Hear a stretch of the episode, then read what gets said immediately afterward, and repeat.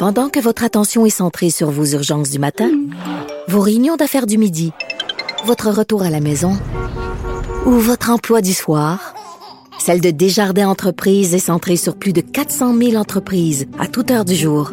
Grâce à notre connaissance des secteurs d'activité et à notre accompagnement spécialisé, nous aidons les entrepreneurs à relever chaque défi pour qu'ils puissent rester centrés sur ce qui compte, le développement de leur entreprise.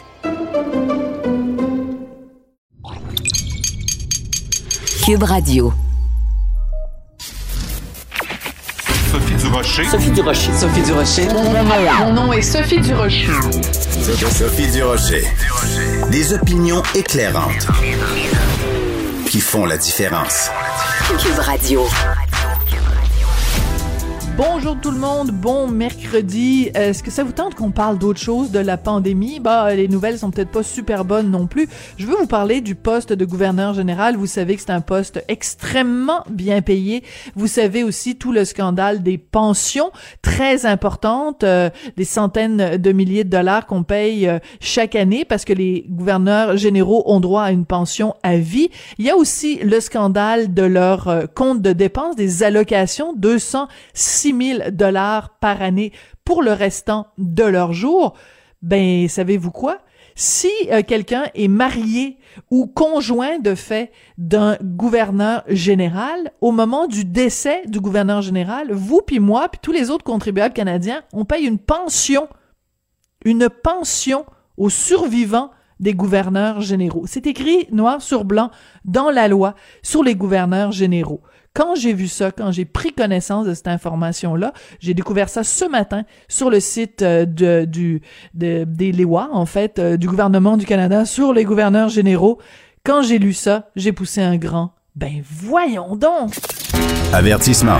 Cette émission peut provoquer des débats et des prises de position pas comme les autres. Vous écoutez Sophie Durocher. Habituellement, avec mon collaborateur du mercredi, Jean-François Lisée, on parle de politique, de politique internationale. Et là, ben, on va parler de séries télé parce que lundi, c'était la finale très attendue d'une série qui a marqué les esprits pendant six ans. La série Les Pays d'en haut présentée à Radio-Canada. Petite parenthèse ici, tout à fait dans le mandat de Radio-Canada. Fermons la parenthèse. Alors, on va en parler avec Jean-François Lisée, donc ancien chef du Parti québécois. Jean-François, bonjour. Bonjour Sophie, comment vas-tu? Ben moi je vais très bien. Euh, écoute, euh, je trouve très intéressant que tu aies choisi, puisque tu nous envoies toujours euh, les, les, sujets euh, à l'avance, que tu aies choisi de parler de cette série-là. Et mon petit doigt me dit que la finale t'a inspiré quelque chose, toi, en tant que souverainiste convaincu sur le pouvoir qu'on se donne au Québec quand on se rassemble. quand on travaille tous ensemble pour un but commun. Est-ce que, est-ce que je me trompe ou si vous le dites, Madame Durocher, oui, oui, oui, oui, là, ça, ça me revient, là, ça me revient. Oui, hein? non, non oui, je voulais savoir, comme tout le monde, si Séraphin Donalda et, euh, et, l'enfant avaient survécu. C'est la seule chose qui m'intéressait. ben voyons donc, ben voyons donc. Alors pourquoi tu voulais nous parler de la finale de, de des pays d'en haut, euh, Jean-François? Ben, Parce que là, il faut pas euh, minimiser l'importance de la culture populaire sur un peuple, sur son identité. Puis écoute, Séraphin dans le l'inconscient collectif québécois, c'est un personnage incontournable dans l'inconscient et dans le conscient. C'est ça qui est extraordinaire avec cette série-là. C'est, je dirais que c'est nos misérables. Hein? Les misérables de ah, Hugo euh, sont devenus euh, un, classique que l'on refait, que l'on rejoue sur scène dans des séries, des fois chantées, des fois pas chantées. Et il y a constamment des nouvelles, euh, des nouvelles euh, euh, itérations des misérables. Mm. Ça fait partie de la vie des Français.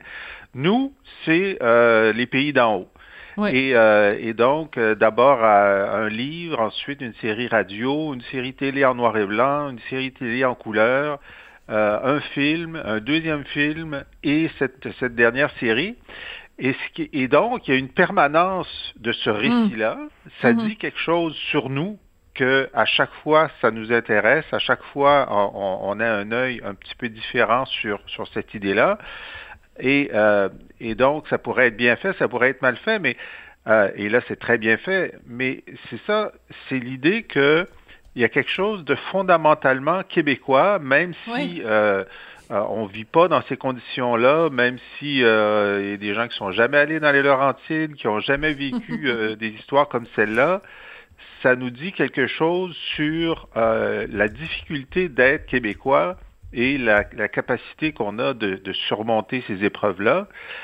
Et ça dit quelque chose sur les personnages, parce que, bon, là, on a eu six, six séries, six saisons euh, de cette euh, nouvelle version-là, mais essentiellement dans les quatre premières, qui étaient l'arc narratif principal, tu avais euh, l'ombre et la lumière, l'ombre étant Séraphin et la lumière étant le, curé Labelle.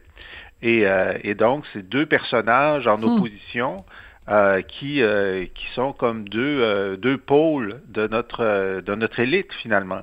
Est-ce qu'on mm. se fait avoir par l'élite ou est-ce que dans le cas du curé Labelle, qui était un bon catholique, il y avait des mauvais catholiques, et d'ailleurs Labelle était contre le mauvais catholique qui était son évêque, mais, euh, mais donc on sent que ça nous dit quelque chose sur notre rapport à la terre, sur notre rapport mm. à la difficulté, sur notre rapport à l'hiver, puis sur notre rapport aux élites.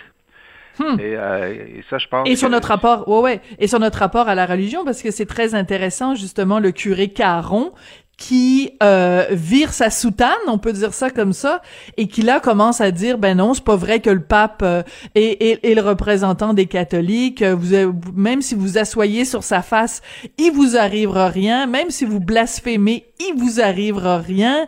Euh, écoute, c'est un iconoclaste là dans le vrai sens du terme. Là. Oui, tout à fait. Alors on voit que euh, donc dans les deux dernières euh, saisons qui après la mort du curé Labelle, parce que l'œuvre elle est là. Hein. Moi d'ailleurs j'étais très, ben, je, je, vais revenir un petit peu avant. Lorsqu'on a annoncé qu'ils allaient la refaire, j'étais de ceux qui étaient assez nombreux qui, qui disaient pas encore.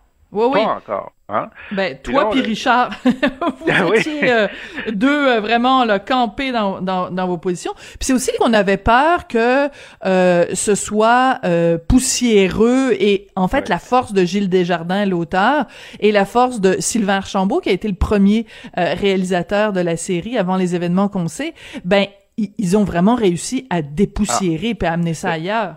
Extraordinaire. Non, non, mais c'était extraordinaire à la fois la, modernité euh, du, du, scénario, des dialogues, et évidemment le tour de force, c'est la profondeur de la personnalité de Séraphin, la mhm. qualité du jeu de Vincent Leclerc. Ça, c'est euh, ça, c'est une une qualité de jeu exceptionnelle. Et d'ailleurs, euh, Desjardins dit j'ai écrit des choses supplémentaires parce que j'ai vu la qualité du jeu de Leclerc. Et, et donc, un arc dramatique sur un genre de rédemption de, de Séraphin crédible. Ça aurait pu, tout ça aurait pu être complètement non crédible. Mais c'est tellement extraordinairement crédible et on s'attache à ce personnage qui normalement est détestable et constamment redevient détestable, mais il y a quand même un filet de lumière qui, euh, qui s'installe. D'abord, l'amour pour Donalda, qui est très... Ben oui. Dans d'autres versions, il n'y a pas d'amour, il y a juste la volonté de contrôle. Dans cette version-ci, il y a vraiment de l'amour, c'est tout ce qu'il sauve au début. Et petit à petit, euh, donc, il, pose des gestes positifs et pas seulement euh, avaricieux. C'est euh, c'est une grande qualité dramatique et d'ailleurs ça pose le problème à, à, celui ou à ceux ou à celles qui dans la prochaine génération c'est presque un devoir d'État à chaque génération de faire une version des pays d'en haut. Oui, la barre est haute. est tellement haute. Mais tu as tout à fait raison. Et ce qui est intéressant, euh, bon, là on peut on peut en parler librement de la dernière euh, de, du dernier épisode et de la dernière scène parce que bon ça a déjà été diffusé sur euh, ici euh, tout.tv et que bon la finale a été diffusée lundi donc on les divulgateurs là bon on sait qu'il y a un incendie et que euh, Séraphin Donalda et leurs deux enfants donc y survivent mais moi ce qui m'a ce qui m'a frappé c'est cette cette capacité que les habitants de Sainte-Adèle ont sous l'impulsion d'Alexis de se rassembler. Tu sais la, la corvée là de on va prendre des seaux, on va faire une chaîne humaine pour aller éteindre un feu. Je trouve qu'il y a quelque chose de très fort là-dedans parce que en 2021, on n'en fait pas des corvées. Sauf que je trouve qu'il y a un parallèle à faire avec ce qui se passe en ce moment avec la pandémie. C'est qu'on on, a besoin de faire un effort collectif et de se rassembler et de faire une chaîne humaine. L'ennemi n'est pas l'incendie, mais l'ennemi est la pandémie. Oui. Oui, oui. Ah, mais tu sais que la pandémie a, fait modifier la finale oui, en plus. De, la série. Hein. Desjardins, bon, c'est clair, ça, ça, se terminait et, et Séraphin mourait dans un moment de, de, de dans un moment de lumière, parce qu'il s'est aperçu que ce qui était important, c'était pas son or qu'il avait perdu, mais c'était euh, c'était sa femme et son enfant. Mm. Et normalement, il aurait dû périr. Et quand Desjardins a vu qu'on était en pandémie, il s'est dit, je peux pas imposer ça aux Québécois en plus. Alors, je pense qu'on l'aurait pas pris d'avoir des décès à la fin. Alors, c'est le choix. Hein. Moi, j'ai, j'ai, on, revient de, la dernière pause publicitaire. On ne sait pas est-ce qu'ils sont morts ou est-ce qu'ils sont vivants. Et, c'est un choix du créateur qui était. Les deux choix étaient, étaient tout à fait euh, possibles. Évidemment, en, les faisant mourir, c'est, il, voulait, il voulait dire à Radio Canada, appelez-moi pas pour une autre saison. Là, ils sont morts. Mais là, ils s'ouvrent à la possibilité qu'il y ait une autre saison parce qu'ils sont encore en vie. oui, mais écoute, je trouve c'est extrêmement intéressant euh, ton analyse et euh, une série télé, c'est jamais juste une série télé, surtout quand ça va chercher un tel euh, un tel engouement dans les codes d'écoute, c'est que ce soit District 31, que ce soit Fugueuse, que ce soit peu importe là, peu importe les réseaux où c'est diffusé, quand il y a une telle adhésion comme ça, quand les gens se reconnaissent dans une série télé, c'est c'est c'est le symptôme de quelque chose. Puis je dis ça, ça s'applique au pour euh, Occupation Double ou Big Brother Célébrité. Là, je veux dire, il faut pas euh, minimiser l'impact ou l'importance de, de, de ce qu'on de ce qu'on consomme culturellement. Mais il y a une, une autre chose qu'on doit dire à propos de euh, de, de cette série-là, c'est que c'est quand même assez particulier parce que en ce moment, c'est quoi les grosses discussions? C'est il y a pas assez de diversité à l'écran et il reste que euh, les, les pays d'en haut, écoute, c'est une série, euh, c'est juste des blancs. Bon, il y a quelques personnages autochtones, il y a Wabo et puis il y a euh, le siffleux, mais euh, sinon c'est euh, c'est c'est c'est avant l'immigration là, c'est un Québec très très très peint blanc là.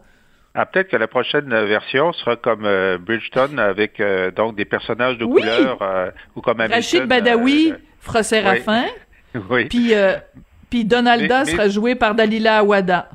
Oui, mais sa volonté, ça a été d'aller sur des thèmes modernes qui avaient des ancrages. Hein. Il n'y a rien inventé.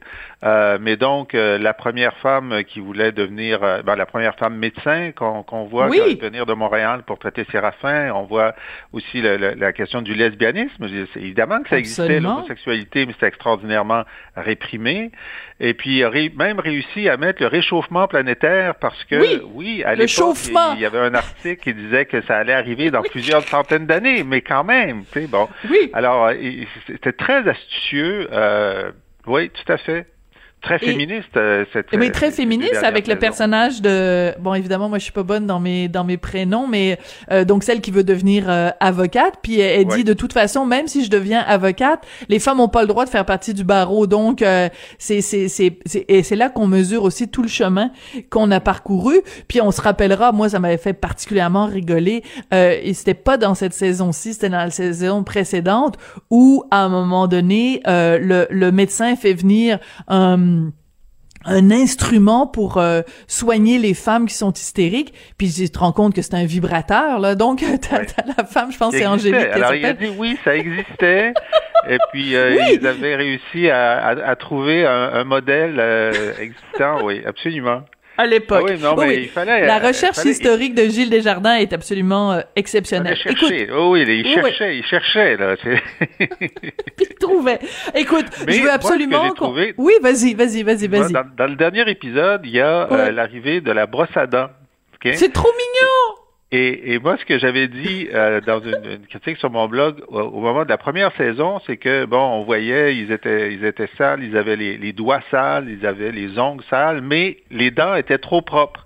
Ah. J'ai dit, ça se peut pas. Les dents, les dents de tout le monde sont trop blanches. C'était dégueulasse, oui. à l'époque, les, gens avaient des dents dégueulasses. Ben oui, ben c'est oui, sûr. sûr. Ah non, mais c'est trop mignon, cette scène-là, en plus. Euh, ça lui permet, en plus, de reconquérir euh, la belle, la belle Délima, la grand jaune. Alors vraiment, euh, comme je le disais dans, dans mon intro, quand Radio-Canada fait ça, quand ils font des séries euh, de cette qualité-là, parce que on, on, on, se le cachera, on va pas se le cacher, euh, il n'y a pas un producteur privé au Québec qui est capable, un diffuseur privé qui est capable de mettre autant de sous une reconstruction historique, ça coûte énormément d'argent. Ça coûte beaucoup plus cher qu'une série comme euh, District 31 qui est fait dans un dans un studio là. Donc euh, ça coûte beaucoup plus cher et euh, et c'est pour ça que ça nous dérange pas dans ces cas-là d'envoyer un milliard 100 millions de, de notre argent à Radio Canada quand ils font des choses que le privé ne peut pas faire. Donc ce sera la fin de mon éditorial. Écoute, je veux absolument qu'on prenne le temps sur un sujet beaucoup plus sérieux, euh, euh, grave, c'est euh, la participation du Canada aux Jeux olympiques en Chine. Des, députés de tous les partis, hein, aussi bien à, Ottawa qu'à Québec, des organisations humanitaires et même Jean-Luc Brassard qui disent, ben, écoutez, il faut déplacer les Jeux olympiques, ça n'a pas de sens avec ce génocide contre les Ouïghours.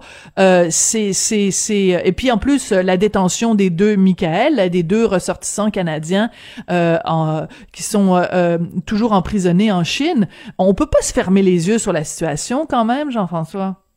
Ben, il faut se poser la question, qu'est-ce qu'il faudrait qu'un pays fasse pour qu'on lui enlève les jeux, qui est un, cadeau international, qui est une, une, plateforme. Euh, bon, alors là, on a un pays qui, comme tu l'as dit, est en train de faire un génocide culturel sur les Ouïghours, un million de détenus, des viols collectifs, de la torture, des travaux forcés, qui vient de rompre son engagement international sur Hong Kong, qui est censé lui laisser de l'autonomie jusqu'en 2047, l'a rompu cette année, et qui a pendant un mois menti à la communauté internationale sur l'existence du COVID, ce qui a provoqué 2 millions de morts.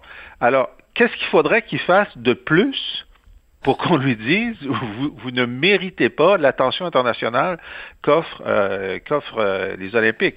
Et là, l'attention internationale, si je peux me permettre, Jean-François, et les retombées économiques. Donc, on est en train de dire on va donner un gros, gros, gros cadeau financier à un pays qui est euh, en ce moment sur la scène internationale un des pires bilans des droits humains, là. Le pire. En ce moment, c'est le pire. Hein? Je veux dire, Poutine n'arrive pas à la cheville non. Euh, mais effectivement, euh, donc il y a cinq ans, quand les Jeux ont été donnés, moi déjà j'étais contre parce que je pensais qu'il y avait déjà la question du Tibet, mais au cours des cinq dernières années, on a changé de registre, là, on parle de génocide, euh, et effectivement, on parle de les déplacer. Alors, il y a sûrement un endroit où on peut aller assez facilement. Moi, j'ai suggéré, parce que ça m'avait été proposé quand j'étais ministre de la Métropole en 2013, les gens de Lake Placide voulaient qu'on fasse une, une, offre Lake Placide, Montréal, euh, Ville de hmm. Québec. Et il n'y avait aucune nouvelle installation qui était nécessaire. On pouvait tout faire ça avec des, des installations actuelles. Organiser ça en un an, c'est pas impossible. Hein? Bon. Et, euh, et donc, euh, j'ai hâte de voir, le, nouveau secrétaire d'État américain a déclaré que la question des Ouïghours, c'est un génocide. Alors, c'est sûr que c'est les Américains qui vont décider si eux décident ben d'essayer de, déplacer les jeux, ben là, il va y avoir un, un, effet d'entraînement international mm-hmm. important. Euh, à partir du moment où on fait ça, moi je dis, ben, ce qu'il faut, c'est être conséquent euh, et dire, ben, on ne tiendra plus d'activité internationale sur le territoire chinois tant qu'ils ne changeront pas d'attitude. Est-ce que ça va marcher? Non. Mais il faut quand même, nous, il faut qu'on ait une boussole morale, il faut qu'on tire le trait quelque part. C'est hmm. pas la même chose de, de, de vendre du, soja ou euh, le commerce, c'est une chose. Une activité internationale qui met en valeur le dictateur de l'autre pays, on parle de, on parle d'autre chose complètement. Là, Alors euh, bon, c'est, c'est les, les, les, voix sont en train de, de s'élever là-dessus un peu partout dans le monde. Est-ce qu'on va réussir à convaincre deux ou trois pays clés qui, euh, qui lanceront le, le mouvement? Évidemment, il pourrait y avoir une réaction très dure de la Chine parce qu'il n'y a rien de pire pour un dirigeant chinois que de perdre la face. Et donc, c'est pour ça qu'il y a une certaine efficacité, c'est qu'on va leur faire perdre la face. Euh, il peut y avoir des conséquences, mais moi je dis qu'il y a un moment où euh, il faut agir sur euh, la, révulsion que, suscite chez nous un certain nombre de, de, gestes qui ne sont pas acceptables et qu'il doit y avoir une conséquence. Oui, puis euh, j'aime beaucoup ton expression de, de, boussole morale. À un moment donné, il n'y a pas juste, euh, tu sais, je veux dire, je veux pas évidemment faire de parallèle trop facile, mais est-ce qu'on aurait, euh, tu sais, je veux dire, c'est sûr qu'il faut pas faire de parallèle avec Hitler et tout ça. C'est trop, c'est trop facile puis c'est trop simple. Mais à un moment donné, il y a des intérêts humains, il y a des intérêts moraux qui sont plus importants que tous les autres intérêts. Je veux dire, comment on pourrait expliquer à nos enfants qu'on serre la main de gens qui sont en train de pratiquer un génocide sur euh, puis les témoignages sur les Ouïghours c'est absolument euh, horrible. Excuse-moi j'en perds j'en perds j'en perds le souffle Ouais. Sur les Il faut absolument que les gens aillent voir. Euh, c'est la BBC, je pense, qui a préparé, euh, qui a recueilli des témoignages de femmes. Écoute, mm. c'est des viols, de la torture. C'est c'est absolument à vomir. Et on va aller serrer la main de ces gens-là. Je trouve que c'est inacceptable. Écoute, Jean-François, merci beaucoup. Euh, J'encourage évidemment tout le monde à aller euh, sur ton blog parce que c'est souvent des compléments d'informations aux chroniques que tu fais avec nous. Merci beaucoup, Jean-François. Puis euh, ben écoute, euh, pour ceux qui l'ont pas encore écouté, ben allez écouter ça. Les pays d'en haut, c'est bien bon. à la semaine prochaine. À la semaine prochaine, Jean-François Lisée, donc ancien chef du Parti québécois. Euh, sur et puis renseignez-vous hein, sur ce qui se passe en Chine.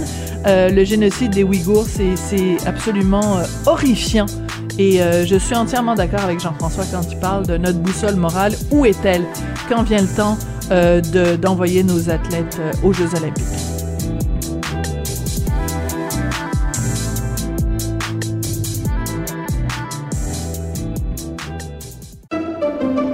Pendant que votre attention est centrée sur cette voix qui vous parle ici, ou encore là, tout près ici, très loin là-bas, ou même très, très loin, Celle de Desjardins Entreprises est centrée sur plus de 400 000 entreprises partout autour de vous. Depuis plus de 120 ans, nos équipes dédiées accompagnent les entrepreneurs d'ici à chaque étape pour qu'ils puissent rester centrés sur ce qui compte, la croissance de leur entreprise. Sophie Durocher. Une femme distinguée qui distingue le vrai du faux. Vous écoutez Sophie Durocher. Je pense qu'on a été très, très, très nombreux quand le premier ministre François Legault a annoncé la réouverture des musées pour le 8 février. On a été très nombreux à pousser un immense soupir de soulagement. On a besoin de ce contact-là avec la culture, avec la beauté, avec la poésie, avec l'évasion. On a besoin de tout ça. Et ça a été accueilli, bien sûr, aussi comme une très bonne nouvelle par les différentes directions de musées à travers le Québec et à Québec précisément par euh, la direction du Musée national des beaux-arts. On va en parler avec Jean-Luc Murray qui est directeur de ce musée-là parce que donc avec six mois de retard, on, on peut voir à Québec à partir d'aujourd'hui cette fabuleuse exposition consacrée au peintre britannique Turner. Monsieur Murray, bonjour. Bonjour, Madame Durocher. Vous êtes tellement chanceux, Monsieur Murray, parce que moi je suis à Montréal, vous vous êtes à Québec et vous pouvez la voir cette expo-là. Euh, parlez-nous un petit peu de l'engouement des gens pour l'expo qui commence aujourd'hui. Est-ce que c'est déjà complet? Et si oui, pour combien de jours? Je vous dirais qu'on est euh, complet pour la première semaine, en fait presque jusqu'à la fin février. Mais la bonne nouvelle, c'est qu'on va pouvoir ajouter là, quelques quelques places euh, en respectant les, capacités d'accueil. Donc, les gens, même s'ils voient complet, peuvent retourner sur notre site. On devrait pouvoir faire ça dans les prochains jours. Je vous avoue, on s'attendait à un intérêt à la ouverture du musée, mais pas aussi rapidement, pas aussi grand. Mais comme vous l'avez dit, là, je pense qu'on en avait tous besoin d'un peu de culture dans nos vies. Et on a une expo. Euh, on aurait imaginé une, on aurait pu imaginer une meilleure expo pour se remettre en fait des effets euh, de la du confinement et de la pandémie, le Turner, c'est un, espace de rêve et d'évasion, un espace de nature, d'humanité incroyable. Donc, on est très fiers d'avoir ça. Et quand on aime la, la virtuosité en peinture, le talent, un peu comme quand on écoute un virtuose, un musicien, hmm. ou qu'on lit un livre qu'on aime, ben, Turner, il y a, il y a beaucoup d'humilité devant ce genre de talent-là en, tant qu'être humain. Je l'ai regardé hier en faisant les visites de presse. Oui. Et euh, c'est bluffant. C'est vraiment impressionnant de voir son travail. Alors, pour euh, les gens qui sont pas nécessairement familiers avec l'œuvre de Turner, donc J.M.W. Turner, né en 1775, mort en 1851, présentez-nous fait, euh, présentez-nous le. Faites un peu euh, votre professeur d'histoire de l'art brièvement, Monsieur Murray, parce que que si on dit Renoir, si on dit Picasso, si on dit, je sais pas, il y a plein de noms comme ça qui sont peut-être plus connu. Donc, euh, présentez-nous euh, Turner pour ceux qui, qui, sont pas familiers avec son œuvre. En fait, Turner, euh, était un, artiste très précoce. On sait qu'il est toujours le plus jeune à être entré à la Royal Academy hmm.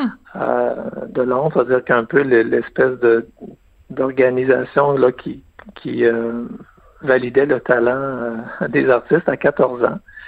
Et tout au long de sa vie, il s'est donné comme mission de d'affirmer le genre du paysage. Il faut se rappeler là que qu'à son à la fin du 18e siècle, il y avait la peinture d'histoire, euh, le portrait, les scènes de genre, les scènes mythologiques qui étaient dans une espèce de hiérarchie euh, mm-hmm. en art. Et puis il y avait le paysage qui était un genre mineur. Surtout là pour euh, en Angleterre, il y avait beaucoup de, de jeunes artistes qui parcouraient la campagne anglaise pour prendre des vues topographiques. Ça s'est fait aussi beaucoup ici au Canada au début.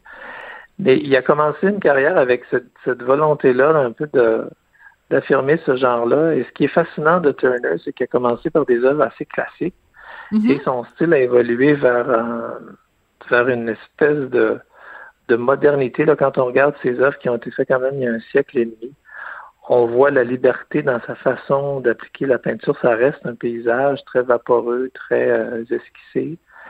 Mais en fait, il y avait le talent de, de peindre en fait le, le moment, l'atmosphère, la lumière.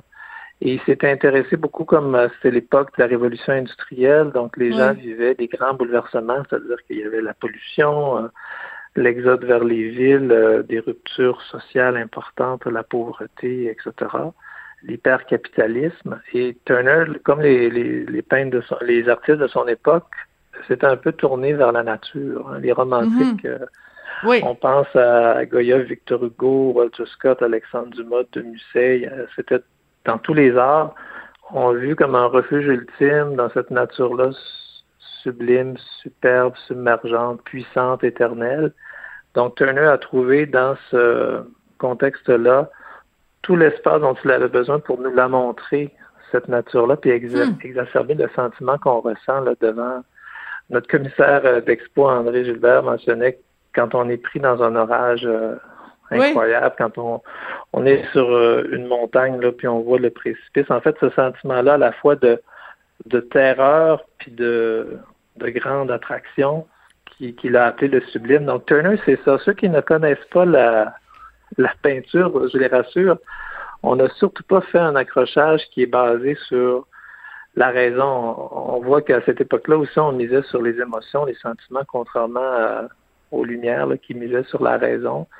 C'est une époque où on misait sur le fantastique, l'exotisme, la mélancolie, le rêve, le ravissement, le sublime. En fait, c'était les sentiments qu'on exacerbait. Oui, puis aussi. on voit une œuvre de Turner, c'est mhm. ça qu'on ressent. C'est ça qui est Oui, puis c'est très, c'est très particulier parce que euh, les œuvres de Turner, celles que j'ai vues au fil des ans dans différents musées à travers le monde, c'est très immersif. Quand on est devant un tableau de Turner qui est un, une, une tempête en mer, on a l'impression qu'on est sur le petit bateau, que la tempête est autour de nous. Euh, euh, on y croit, là, on est vraiment dedans. Donc, c'est pas du tout une peinture où, on se tient loin, on a vraiment l'impression que le tableau vient nous chercher et nous amène dans dans sa eh tempête. mais ça, s'applique aussi à, d'autres paysages. Mais c'est frappant là. C'est ça le talent de Turner. Oui, son talent, c'est de pas nous montrer nécessairement la nature, mais l'impression que cette nature-là nous nous laisse. Donc on, on voit en fait euh, euh, devant ces œuvres-là des gens qui, qui dont les genoux tremblent, des gens qui pleurent. Puis je pense qu'après la ah! pandémie, on est tous très sensibles. Moi, ça m'arrivait de pleurer devant des émissions de télé, comme j'ai jamais pleuré, parce que je pense qu'on a tous un trop plein. Mm. Turner va nous faire en fait vivre quelque chose qui est très primaire chez nous, là, cette relation-là mm. avec la nature qui est unique. Et encore là, je le dis, si les gens euh, aiment les arts et, et voir le talent, c'est un des plus grands aquarellistes. On a un ensemble d'aquarelles incroyable il, a produit peut-être une 30 000 dessins aquarelles dans sa carrière en préparation durant ses voyages pour garder cette impression-là qu'il avait, puis ensuite il, transférait ça sur ses œuvres euh, à l'huile. Ben, on est dans ce dans ce voyage-là avec lui. Il a fait l'Europe à pied, il a voyagé dans, en hmm. Italie, en Suisse, donc on a des des paysages, entre autres les grands, les grandes scènes des Alpes, ça nous rappelle beaucoup aussi nos paysages, l'hiver, les tempêtes de neige, je vous en parliez, les, avalanches. Mais je vous dirais que pourquoi on est si fiers de cette expo-là, c'est bien sûr, on est dans le prestige, on amène les œuvres d'un d'un immense artiste. C'est un peu le, le, peintre national britannique. C'est quelqu'un de très connu, euh, même si son nom est pas connu. Quand on va voir les, les toiles, vous l'avez mentionné, les, les, les, naufrages en mer, les, les tempêtes, on se rappelle aussi, on n'en a pas dans l'expo, mais ces paysages de locomotives, euh, oui, de, de scènes londoniennes avec la brume, de la pollution. Donc, c'est ça, Turner. Oui. Alors, ce qui est intéressant... Oui. Mais, ce qui est intéressant aussi... mais aussi la pertinence. Ce qu'on va en parler, c'est qu'on on, fait un lien avec euh, notre relation avec la nature aujourd'hui. Mhm. Mais euh, ce qui est important aussi, c'est de mentionner donc euh, c'est euh, une expo qui a été donc prêtée par la, la, la, Tate, en fait, le musée Tate, Tate Gallery à Londres. Ils ont été assez gentils parce que normalement, vous auriez dû retourner toute l'expo, mais là, vu qu'on était en confinement puis qu'on n'a pas pu voir l'expo, donc c'est quand même des négociations pas évidentes parce que là, on peut, l'expo est disponible jusqu'au mois de mai. J'essaie d'imaginer le cast que ça a représenté pour vous de négocier euh, pour euh, maintenir l'expo. Ça n'a pas dû être simple, M. Murray. Non, je vous avoue que notre équipe a fait un tour de force, mais on avait eu la chance de rencontrer les gens de la tête euh, à Londres pour faire un lien avec eux, pour leur parler de notre idée, vous savez, fois de lier Turner à un discours environnementaliste en parlant de l'éco-anxiété. Et le grand conservateur, M. Brown, le grand spécialiste de, de la tête euh, nous a bien accueillis. On a senti vraiment, justement, pas ce rapport-là de grand musée, petit musée, plutôt une grande mhm. connivence dans la façon de faire les choses. Et ça nous a beaucoup aidé là, dans nos négociations avec eux pour, comme vous l'avez dit, l'expo devait, devait être notre blockbuster de l'été 2020. On devait l'ouvrir le 15 octobre et là on est euh, on est on l'ouvre aujourd'hui le 10 février. On peut la garder jusqu'au 2 mai. Donc ces, ces, bonnes relations-là, puis aussi tout le monde est frappé, tous les musées sont frappés par la pandémie, donc il y a une espèce ben d'effet domino qui, dans ce cas-là, nous a avantagé parce qu'on était notre partenaire américain, la FRIS de Nashville, qui présentait avant nous, ça faisait leur affaire qu'on qu'on la reporte parce qu'ils n'ont pas pu la présenter l'été dernier. Donc, euh, puis comme on était la dernière étape de l'expo, même s'il y a des œuvres qui ont dû être changées parce que c'est comme des vedettes euh, de rock, ces œuvres-là, ils font des tournées mondiales. Il y en a qui sont au Japon, en Asie. Ah oui. Ben, on a réussi quand même à maintenir le cœur euh, de l'expo, puis on a des œuvres un corpus vraiment qui vient du en fait du musée qui possède le, le, de Turner. On peut pas faire une expo Turner qui qui peut porter le nom de Turner sans faire affaire avec eux. Mais en même temps, on est très, très heureux. On en parlait, là, c'est une expo qui, bien sûr, affirme le, la capacité du musée à faire des expos prestigieuses. Mais on est très fiers aussi de la façon dont l'équipe a abordé ce thème-là en prenant Turner puis la relation que ces artistes-là avec avaient avec la nature pour les placer dans notre regard de contemporain où quand on voit un extrême euh, climatique, nous, on a un sentiment beaucoup plus d'inquiétude par rapport à la finalité de la nature. Et on a même intégré, vous en parliez tout à l'heure, cette idée-là qu'on ressent presque physiquement les tableaux de Turner. On a créé trois expériences avec un vidéocéniste là, qui est reconnu, Lionel Arnould, des expériences immersives où on, vit une avalanche qui est inspirée dans des tableaux de l'expo.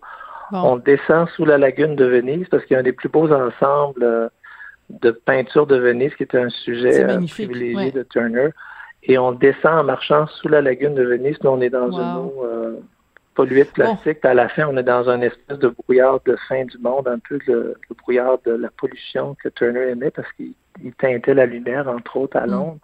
Mais en fait, euh, même M. Brown l'a mentionné, c'est c'est intéressant de voir que l'œuvre de Turner nous parle différemment aujourd'hui, mais dans la même force, dans la même puissance. Donc, on est très fiers de ça. Monsieur Murray, euh, on peut pas, euh, je peux pas faire une entrevue avec vous sans euh, prendre un instant pour euh, partager la mémoire de François Duchesne, donc qui, était votre directeur des communications, qui est décédé dans des dans des circonstances absolument atroces ce soir de l'Halloween l'année dernière. il aurait, il aurait voulu, bien sûr, euh, voir euh, cette expo-là, euh, en parler avec nous, les médias. Est-ce qu'il y a un, une, un, je, je, suis, je suis à court de mots. Je suis désolée. Je sais même pas comment formuler ma question. Ben, vous avez dû, j'imagine, avoir une pensée pour lui quand vous avez inauguré l'exposition.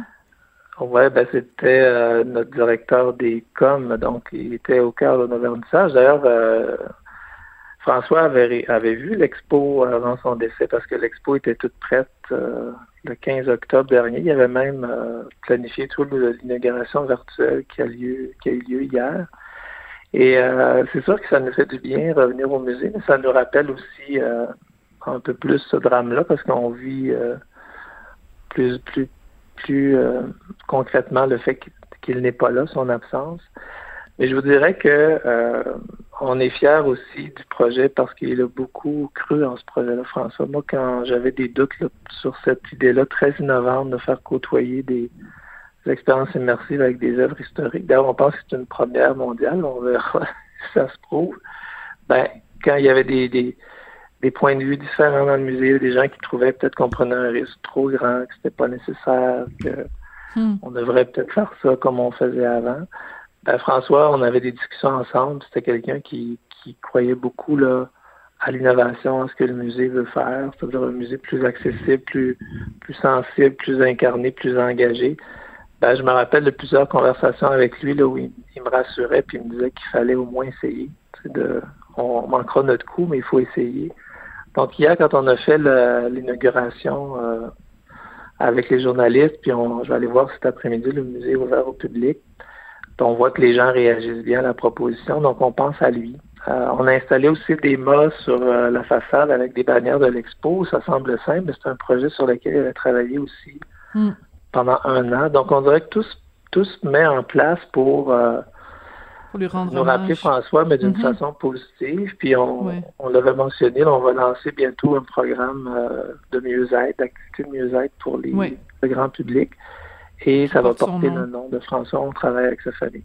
Mais c'est sûr que là, on est en train de recruter quelqu'un pour le remplacer. Euh, ça nous euh, fait passer à travers des étapes qui sont compliquées. Puis vous savez, le deuil, autant pour sa famille, son équipe, que le mm. musée, c'est un chemin qu'on fait à, chacun à notre, notre rythme. Donc hier, on était capable plus d'en parler aussi en équipe. On était capable de, hmm. de, se dire euh, de quoi on s'ennuyait, qu'est-ce qu'on aimait chez François. C'était la première fois qu'on était capable de se revoir ensemble puis de pas se sentir euh, trop dans l'émotion pour parler de François. Mais c'est sûr, on l'a dit, François fait partie maintenant de notre histoire. Puis euh, ça nous donne un petit élan parce que il croyait beaucoup au musée qu'on est en train de faire évoluer. Et euh, c'est ça qu'on lui fait, on, lui a fait un petit clin d'œil hier, peu importe où il est. On sait que ça va revenir dans l'actualité aussi avec le procès et tout ça. Donc, mm. c'est bien qu'on n'évite pas le sujet puis qu'on en parle parce que euh, il fait partie de, entre autres, du projet Turner beaucoup. Puis si les gens, je le mentionne, si les gens aiment l'expérience puis trouvent qu'on a été comme euh, à la fois courageux, audacieux, mais juste, c'est ce qu'on pense, ben, ils auront une petite pensée pour François parce qu'il a beaucoup milité hmm. pour qu'on y aille de cette façon-là. Ben, c'est le plus bel hommage aussi, je pense. Euh, que l'art euh, nous, nous, nous, nous permet de, d'absorber la douleur euh, du départ et que la beauté peut nous faire pas oublier, mais nous faire euh, vivre avec euh, des, des, événements qui, eux, étaient tout sauf euh, beaux. Et donc, l'ombre et la lumière parfois cohabitent de cette façon-là dans un musée. Monsieur Murray, bonjour. merci beaucoup pour tout. Et puis, ben écoutez, je, je suis encore une fois très jalouse parce que, bon, à cause des restrictions gouvernementales, ben il y a juste les gens de Québec qui peuvent aller voir l'expo, hein, parce qu'on n'a pas le droit d'aller d'une région à l'autre. Mais écoutez, on espère que ça va se, se, se, se, calmer d'ici le, 2 mai, mais je pense qu'il y a des gens qui vont quand même faire, euh, sans résider à Québec, là, faire quand même le trajet Montréal-Québec. L'aller-retour. C'est interdit, il faudrait voir. on va voir. Je vais vérifier avec Dr Arruda si on a le droit d'aller au musée. C'est ça, puis on se rappelle que les musées sont des environnements hautement sécuritaires. En euh, effet. et que les l'expérience malgré les contraintes qu'on a sur la qualité. Puis je, vous avoue qu'il faut en profiter parce qu'on tout est fragile, on ne sait pas jusqu'à quand on sera Absolument. S'il n'y aura pas un variant qui va nous attraper. Oh, parlez pas de malheur, parlez pas de malheur. Je veux pas vous entendre là-dessus. merci beaucoup. Vous avez raison. Jean-Luc Murray, vous êtes directeur du musée des Beaux-Arts euh, du Québec. Euh, le MNBAQ, Musée national des beaux-arts du Québec. Donc, cette exposition Turner jusqu'au 2 mai. Merci beaucoup. Merci à vous. Au revoir. Merci.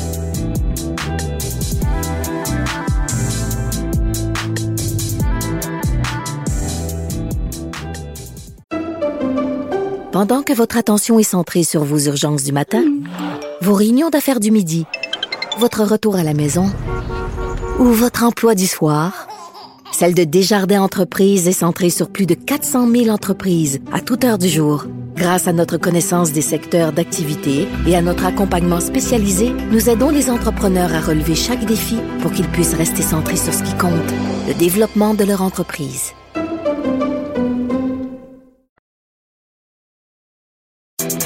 Sophie Durocher.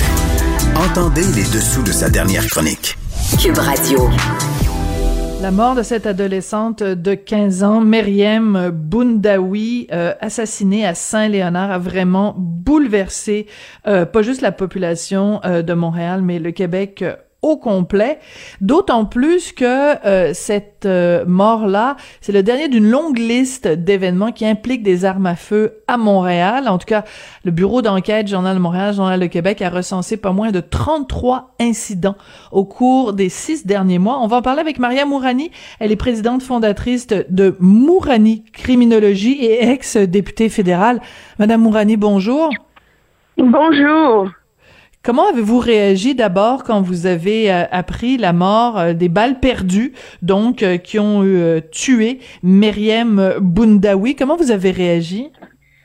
Ben, malheureusement, comment dire, à un moment donné, ça devait arriver parce que vous savez quand on, se retrouve comme ça avec des territoires où il y a des fusillades, on constatait déjà qu'il y avait une légère augmentation de ces fusillades là euh, on voit aussi à Toronto comment euh, ce genre de fusillade peut avoir ce que on, appelle, et je trouve ça un peu euh, un peu froid de le dire comme ça, mais des dommages collatéraux. Hein, c'est comme ça que ces, ces gars-là appellent appellent leur leur petite guerre là, leur petite bataille.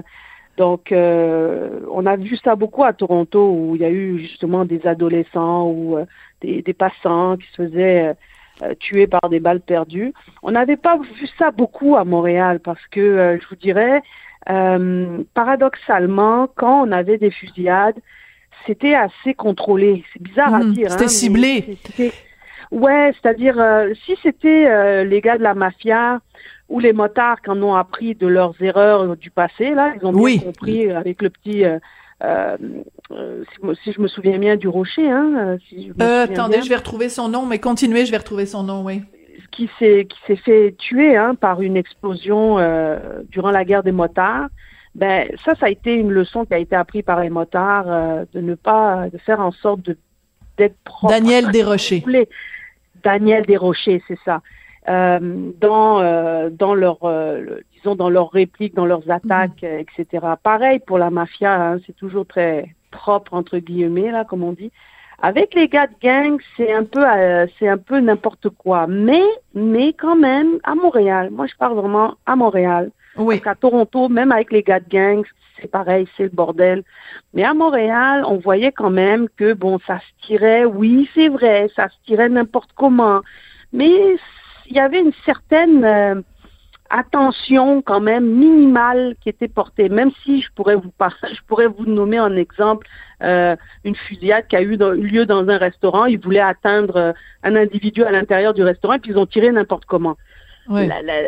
je vous dirais, quand il y avait ces, ces, fusillades-là, euh, il y avait une certaine minimum de retenue qui était due au fait que certains groupes les contrôlait. Donc, euh, parce que la guerre, c'est pas bon pour le business. Euh, maintenant, ce que moi je constate, c'est que c'est de pire en pire parce que il n'y a pas juste des gars de gang des guns. Hein? C'est ça qu'il faut comprendre. C'est que dans, dans le, l'écosystème, si vous voulez, criminel, mm-hmm. vous allez avoir toutes sortes de groupes. Euh, ces groupes-là ont différentes techniques de combat. Ok? Bon, euh, les gars de gang, on les connaît, c'est pas très euh, soigné. Non. Par contre, maintenant, vous avez, dans l'écosystème criminel, vous avez ce que moi j'appelle un peu les indépendants, les clics, des regroupements de quelques gars ensemble qui font du trafic de drogue, qui font de la, du proxénétisme, qui ont des Mais qui ne sont pas affiliés euh, nécessairement à un groupe ou un gang. Non, tout à fait. Et ils peuvent travailler avec eux, c'est-à-dire ils peuvent payer de la dope avec eux, vendre des uh-huh. produits pour eux, euh, leur vendre des produits s'ils sont beaucoup plus proches, par exemple des motards, puis qu'ils peuvent avoir du stock un peu plus gros, puis donc le distribuer à certains gars de gang. Tout est possible. C'est vraiment euh, business as usual. Tu voyais donc euh, les, les, les gars vont vont fricoter ensemble, parfois ils vont se disputer. Et ces fameux groupes-là que je, enfin ces, ces fameuses cliques-là que je vous dis, ça, ça va être beaucoup des, euh, des individus qui fonctionnent pas en gang. Ils vont fonctionner dans des systèmes un peu d'amis proches et de famille, même si les gars de gang aussi ont des, des membres de leur famille ou des, des, amis entre eux, euh, ces, ces cliques-là euh, vont connaître des gars de gang, mais ils vont aussi connaître des jeunes qui ne sont pas forcément dans des gangs. Donc, c'est des jeunes entre eux qui vont, mhm. qui vont fréquenter les mêmes bars, les mêmes restaurants, les mêmes lieux hein, de, de rencontres. Euh, ils se connaissent, mais ils se connaissent pas vraiment. Ils vont quand même se saluer, etc. Puis à ça, vous ajoutez ceux qui ont absolument rien à voir avec euh, euh, le milieu criminel, mais qui aiment les armes. ah oui. C'est devenu là. Ah oui, c'est devenu un problème. Donc des jeunes là qui vont euh, s'acheter des guns sur Internet, euh, fabriquer des guns, fabriquer des bombes. C'est tellement facile de se fabriquer des bombes là, vous pouvez pas imaginer. Ben euh, voyons donc. Mais Madame Mourani, ah, on, parle on a, on a entendu parler au cours des derniers jours de, de différentes analyses des, des, des, des, gens qui font des armes avec des imprimantes 3D. C'est comme, euh, tu sais, ben, je sais pas quoi faire cet après-midi. Euh, j'ai écouté toutes les séries que je voulais à Netflix. Fait que m'a imprimé, euh, m'a imprimé un gun en 3D. C'est hallucinant. Ouais. Ouais, ouais, ouais. Et puis ils peuvent se fabriquer ce qu'on appelle des armes fantômes, c'est-à-dire avec des produits qui ne, qui sont facilement accessibles en silicone, etc.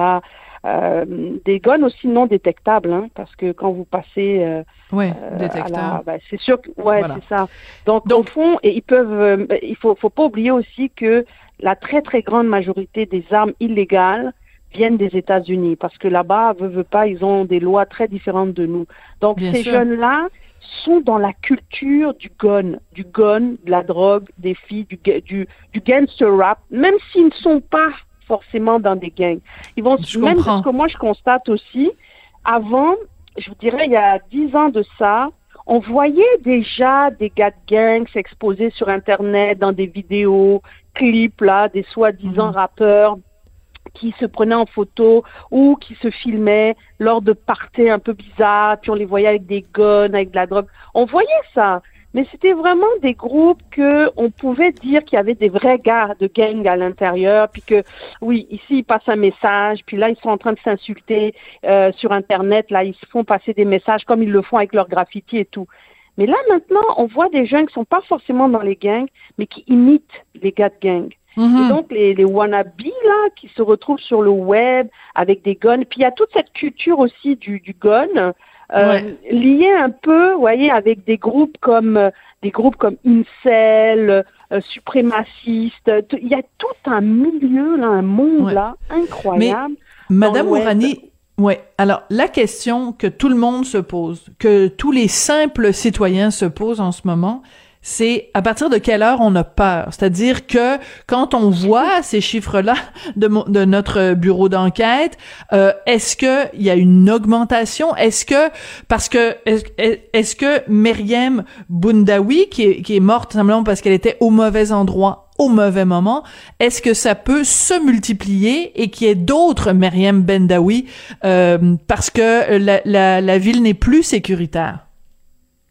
C'est difficile à dire parce que oui, c'est vrai, on a vu depuis les six derniers mois, je dirais même euh, euh, sept, huit mois, depuis l'été dernier, euh, on a vu une légère augmentation. Et quand il y a des légères augmentations comme ça, c'est un peu comme des épiphénomènes. Par contre, ce que moi je dis toujours, faut pas attendre qu'on soit comme Toronto pour agir. Mhm. Donc oui, c'est vrai, on doit s'inquiéter parce que c'est pas normal qu'on puisse pas aller s'acheter des pâtisseries à Montréal puis se retrouver avec une balle dans la tête. C'est pas normal. Euh, malheureusement, euh, moi, ce que je constate dans dans notre monde. Hein, il n'y a pas forcément de moi je peux dire là, malheureusement la nature humaine a fait en sorte qu'il faut qu'il y ait des victimes pour agir. C'est ça que je trouve triste mm. et toujours révoltant. Euh, déjà, on, sonnait la cloche euh, en décembre dernier qu'on voyait une augmentation. Même en janvier, avez-vous vu le nombre de, de, de tirs de fusillades qu'il y a eu entre janvier et février? Mm-hmm. Donc, on, c'est sûr qu'il y a eu cette fameuse escouade de, euh, de lutte aux, aux, armes à feu, mais elle n'est même pas encore mise en place qu'est-ce qu'ils attendent pour la mettre en place? Excellente qu'est-ce question. Attend pour Vous voyez, qu'est-ce qu'on attend pour réintégrer des escouades comme par exemple Eclipse, euh, qui étaient très efficaces. Euh, ils allaient dans les bars, ils allaient dans les restos, ils mm. savaient où ces gars-là chillaient, comme on dit. Euh, S'il si y avait eu Eclipse sur le terrain, est-ce que cet événement-là aurait lieu? Peut-être. la question est posée. Madame Mourani, on va devoir se quitter là-dessus parce que c'est la fin de l'émission, mais c'est toujours intéressant de vous parler et de réfléchir euh, avec vous. Ce que je retiens, c'est pas normal qu'on parte acheter une pâtisserie puis qu'on se retrouve avec une balle dans la tête. Malheureusement, c'est euh, le triste sort de Myriam Boundawi. Vraiment une histoire euh, sordide, cette jeune fille de 15 ans qui est morte à Saint-Léonard. Merci beaucoup d'être venue réfléchir à tout ça avec nous, Madame Mourani. Avec grand plaisir, Madame Durocher. Au revoir. Madame Mourani Maria, donc euh, présidente fondatrice de Mourani Criminologie et ex-députée fédérale. C'est la fin pour aujourd'hui. Je veux remercier Samuel Boulay-Grima à la mise en onde, William Boivin à la recherche. Merci et à demain.